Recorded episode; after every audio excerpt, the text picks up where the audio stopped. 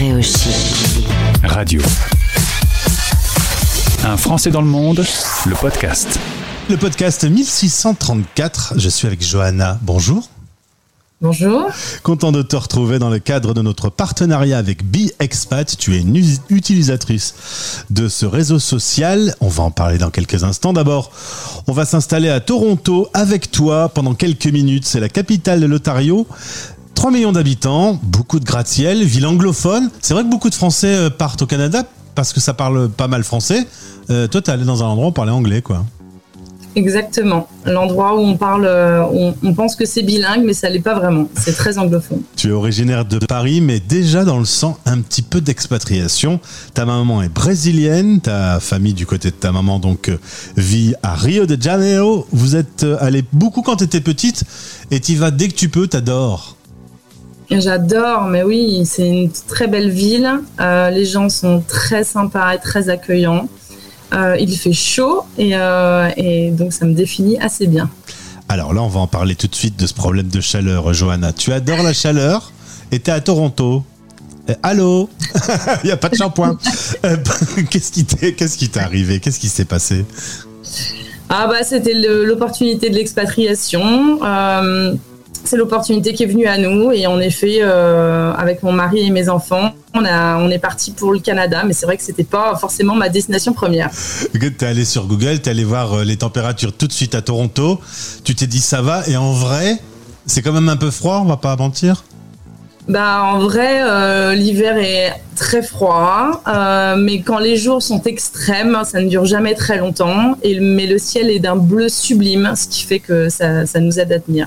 Le ciel bleu turquoise t'a changé de Paris. Vous viviez là-bas avec donc deux petites filles. L'appart était trop petit. Vous vouliez changer. Vous aviez marre de cette routine. Euh, euh, euh, du coup, alors l'opportunité qu'a eu ton mari qui bosse dans le monde du software, c'était Singapour ou Australie. Dans les deux cas, il y a eu une réunion de famille et t'as dit non. Euh, on a dit non. Euh, on s'est dit que c'était trop compliqué, euh, voilà, de s'éloigner de la famille, des grands-parents, enfin voilà. Et du coup, on a dit non, il faudrait quand même que ce soit un, peu moins loin.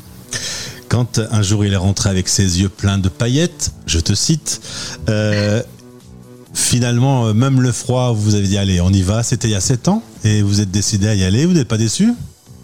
Non, on n'est pas déçus. On devait rester deux ans et voilà, ça fait sept ans, donc on n'est pas déçus. Euh, c'est une ville euh, superbe et, euh, et ça vaut vraiment le coup. Alors toi, tu as rejoint ton mari qui est parti un mois avant toi. Tu es arrivé avec les enfants.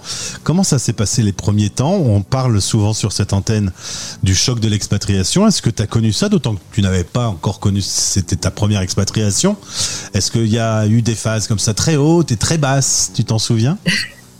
Ah oui, je me souviens très très bien de les, les, très hautes et très basses. Euh, quand je suis arrivée, le premier choc, ça a été d'être dans la voiture. Mon mari est super content, il nous, il nous ramène à la maison, la maison qu'il a trouvée pour nous. Et là, je vois la ville de Toronto au mois d'avril. Il n'y a pas de feuilles dans les arbres, tout est gris. C'est pas vraiment le, c'est pas vraiment le fun, quoi. Et là, je vois la- l'architecture autour de moi et je me dis mais mon Dieu, qu'est-ce que je fais ici, quoi? Enfin, c'est qu'est-ce que c'est moche? Et ça, ça a été ma première, voilà, ma première euh, réaction.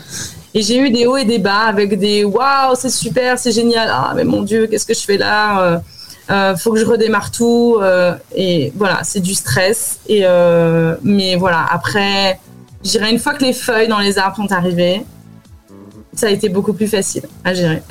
Alors une question très simple, Johanna. C'est quoi ton plus gros plus de, de cette vie à Toronto? Alors, je dirais que le plus gros plus, c'est que c'est une ville un peu dans la forêt. Et ça, c'est assez étonnant. Euh, Il y a énormément d'arbres, de parcs, euh, de balades à faire. On fait des balades où il n'y a pas de voiture. On n'entend quasiment plus le bruit des voitures. On est comme. Voilà. C'est comme si on passait une porte et qu'on se retrouvait en forêt, alors qu'on est en pleine ville. Euh, Il y a beaucoup de gratte-ciel, en effet, dans le centre de Toronto, mais sorti de- du centre de Toronto, c'est beaucoup de maisons. Euh, et, et je- voilà, il y a une atmosphère euh, très agréable et, et on change de quartier, on change d'atmosphère. Euh, voilà, c'est une ville qui est, qui est superbe. Bon, je vais pas être très original. Après le plus gros plus, tu te doutes. Je vais te demander le plus gros moins. Je dirais que le plus gros moins, c'est euh, c'est le fait je pense que beaucoup d'expats en parlent. euh, c'est le fait que bah, finalement, garder des amitiés longues, c'est assez compliqué. les Canadiens sont des gens très polis, enfin voilà, de, prime abord, aucun souci. Mais de là, sans faire des amis, c'est quand même pas si évident. Et il y a aussi le fait d'avoir des amis voilà, euh, francophones qui finalement sont pas là pour rester, donc ils vont être là 2-3 ans et après, hop, ils s'en vont. Donc c'est plutôt le, côté euh, social, je dirais, qui est pas facile. Et évidemment l'hiver, mais bon ça, on en a déjà parlé. Et la pandémie aussi, euh, c'est un mauvais souvenir un peu quelque part. Enfin, un bon et un mauvais souvenir. Le bon côté, c'est que vous avez été en famille à quatre, vous en avez profité. Mais déjà, vous avez eu des, amis expats qui sont rentrés. Et puis, euh, bah, de toute façon, la vie sociale pour toute la planète était un peu bousculée. Là, on se sent un petit peu loin de sa France natale quand même. Ouais, on se sent loin, on se sent loin des, amis, on se sent loin de la famille. Et quand en plus on a envie de rentrer pour aller voir la famille et qu'on peut pas parce que bah, les frontières sont fermées vraiment, euh, bah ça, c'est vrai que ça a été un côté pas facile. Mais, euh, mais je dirais qu'on s'est bien rattrapé depuis, donc ça va. On a fait 5 euh, minutes 59 secondes d'interview sans parler nourriture. Rassure-moi, le fromage, la charcuterie, le vin, ça te, vend, ça te manque? Alors moi, j'ai jamais été très charcute et jamais été trop fromage, donc ça va. Euh, mais c'est vrai que mon mari, qui par exemple, lui, est beaucoup plus sur ces domaines-là, lui, ça lui manque. Il y a de très très bons, euh, euh, très, très très bonnes boutiques. On peut trouver ce genre de choses ici. par contre, les prix sont exorbitants. Je parlerai pas du prix du morceau de brie que je peux trouver qui est à 10 dollars et c'est un morceau de brie, c'est même pas, même pas le brie entier. Euh, mais oui, la nourriture ici, par contre, au Canada, est, est compliquée. Il n'y a pas de, déjà, il n'y a pas de spécialité culinaire. Euh, on parle beaucoup de la poutine, mais ça c'est québécois. Et puis bon, alors bonjour la spécialité culinaire, c'est du, c'est des frites avec de la sauce gravy et puis des morceaux de fromage dessus. Donc voilà, c'est pas non. On peut pas manger ça matin, midi, soir, ça c'est sûr. ça. Et sinon, à Toronto, il n'y a pas de spécialité culinaire. C'est euh, la cuisine vient de tous les immigrés en fait. Donc il y a beaucoup de cuisine italienne, de la cuisine indienne et tout ça. Euh, mais voilà, il n'y a pas de, il a pas de spécialité propre.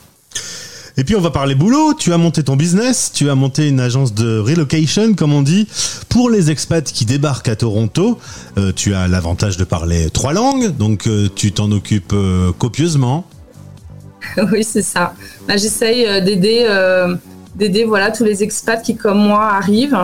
Euh, c'est vrai que quand je suis arrivée à Toronto, j'ai cherché des informations sur des domaines en particulier comme les écoles ou des choses comme ça que j'ai jamais trouvées. Et aujourd'hui, voilà, j'ai toutes ces informations là et j'essaie de les partager un maximum avec ceux qui arrivent.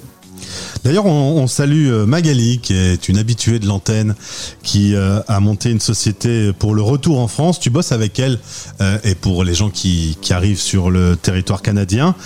et c'est notamment grâce à Magali que tu as découvert BiExpat. C'est ça, c'est grâce à Magali qui m'a dit va voir ce nouveau réseau social, cette nouvelle appli pour les expats. et c'est une chouette appli qui démarre. Euh, et, je pense que voilà, euh, il faudrait que tous les expats se mettent dessus pour justement avoir des informations, qu'on puisse faire des échanges ensemble. C'est très intéressant. Je suis bien d'accord avec toi. Euh, voilà, cet hiver de passé. avec un, certain nombre qui ont été donc plus rudes que le premier en l'occurrence. le visa a été renouvelé, mais il y a peut-être un moment, il va falloir penser à rentrer. C'est quoi votre choix de famille aujourd'hui?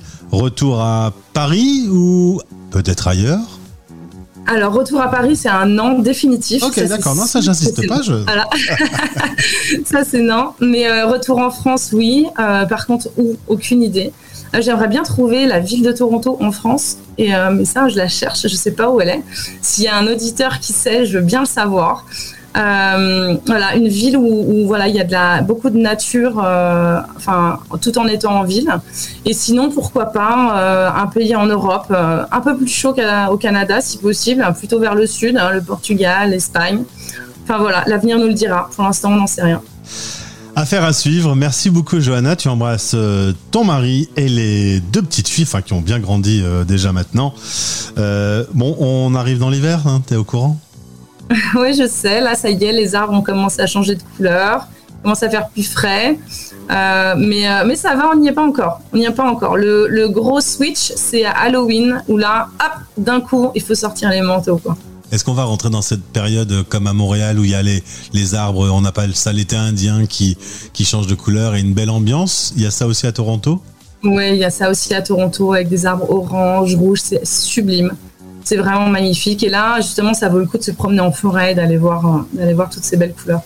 Dernière question, est-ce qu'il y a une chanson française, comme on est sur une radio, que lorsque tu l'entends, tu penses un peu plus fort à la France que d'habitude euh, Ou alors une chanson brésilienne? Est-ce que l'un ou l'autre Un truc qui te fait vraiment Euh, quelque chose?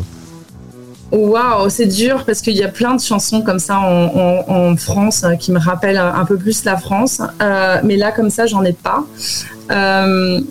Bah, écoute, on enregistre, tu auras le temps de réfléchir, tu me diras d'ici là, hein, et puis quand on retrouvera ton interview juste après, comme ça, ça va faire une espèce de teasing surprise.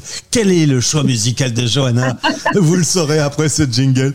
Merci beaucoup, Johanna, pour ce moment. merci beaucoup, Gauthier. À bientôt. À bientôt. À midi en direct, en rediff à minuit Paris Time et en replay, vous écoutez les Français parlent au français en partenariat avec Bayard Monde. Vous allez adorer être abonné à un de nos magazines Bayard, où que vous soyez.